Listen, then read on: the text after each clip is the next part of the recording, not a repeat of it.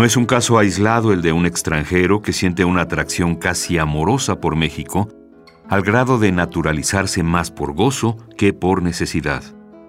Pero se vuelve particular cuando ese enamoramiento social lleva a la búsqueda de una comprensión completa, al conocimiento del idioma, de la variedad de culturas, de los asentamientos y la historia. Y de ahí es honroso destacar que de ese conocimiento surja la crítica, la empatía con la injusticia, la desigualdad, la marginación y aún más, que eso se convierta en el motor de una lucha jurídica y social, de una denuncia académica.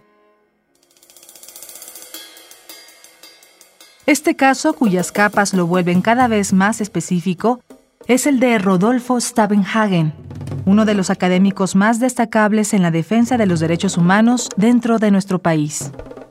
México se ha urbanizado, como dicen buena parte de la población anteriormente rural, o bien se ha trasladado a las ciudades, o bien se ha ido del país. y se ha ido como prácticamente refugiados económicos, migrantes obligados, porque ya la vida en el campo es prácticamente imposible para la gran mayoría de la población campesina que había antes. ¿Y por qué es así? Porque en algún momento dado el Estado y las cúpulas que deciden este, una, digamos, la orientación de las políticas públicas, decidieron desinteresarse del campo, cuando anteriormente era todo lo contrario.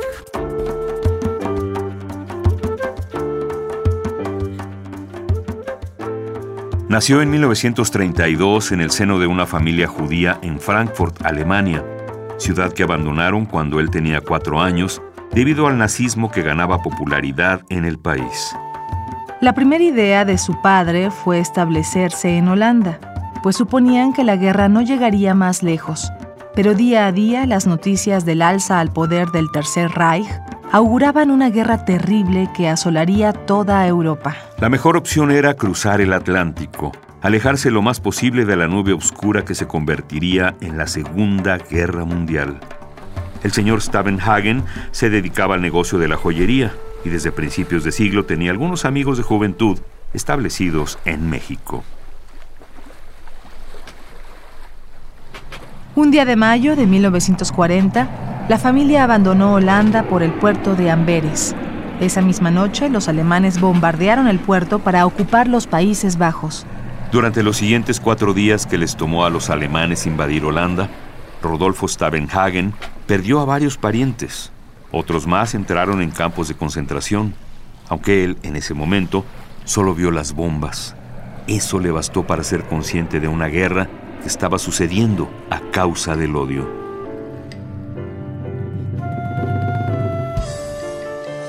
A finales de junio, el carguero que dejó a su familia en el nuevo continente desembarcó en Nueva York y tras recoger sus visas, se encaminaron en un viaje por carreteras de tres semanas que los traería hasta México. No era nueva la atracción del señor Stavenhagen por nuestro país. Las artesanías mexicanas tenían para él un valor estético muy especial que heredó a su hijo. La colección heredada y aumentada por Rodolfo Stavenhagen puede admirarse actualmente en el Centro Cultural Universitario Tlatelolco. El contacto que la familia Stavenhagen tenía con el mundo intelectual direccionó el interés de Rodolfo hacia las humanidades y el pensamiento, y probablemente como un remanente de su experiencia con la guerra, no pudo dejar de lado las desigualdades sociales de su nueva patria.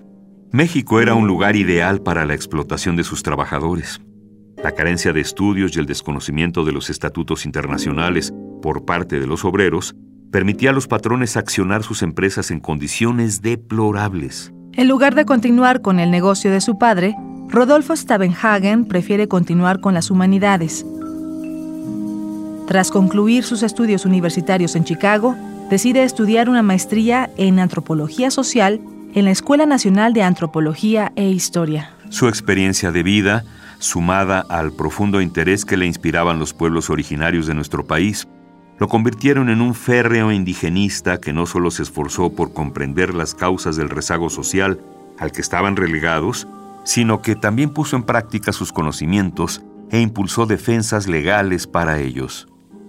Hay quienes defienden, sus tierras en el campo, hay quienes defienden su barrio ante un proyecto de desarrollo que les va a arruinar lo poco que tenían de terrenos propios, ¿no? Hay quienes este, eh, se organizan en torno a problemas del medio ambiente y de ahí pueden salir yo no digo que necesariamente salgan el día de mañana, pero pueden salir movimientos alternativos. Y se ha visto en otras partes del mundo donde incluso hay movimientos políticos, donde los partidos políticos realmente representan algo. En nuestro país ya no representan nada. Y en México tuvimos, gracias a, las presiones del zapatismo, una reforma constitucional del artículo segundo constitucional en el año 2001, ¿no? Y ya tenemos 14 años con ese artículo y no ha pasado nada, ¿no? Entonces es otra cosa medio rara, pero típica en nuestro país, que podemos hacer las leyes cuando queremos. No son perfectas, pero ahí están, ¿no? Pero luego no se aplican.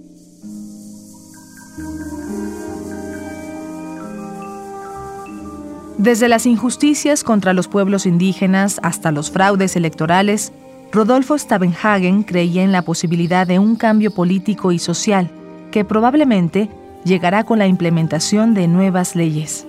Sin embargo, influido por la realidad y el claro conocimiento de las circunstancias, no era un soñador, no se hacía fantasías con un mejoramiento utópico del país. Sabía reconocer los defectos y por ello las dificultades que habría para corregirlos. El doctor Rodolfo Stavenhagen falleció el pasado 5 de noviembre de 2016 a los 84 años de edad. Instituciones como el Colegio de México, la CNDH y la UNAM lamentaron la pérdida de un hombre que aprendió a amar a México y a defender lo que amaba. Autores que el tiempo no borra. Indeleble indeleble.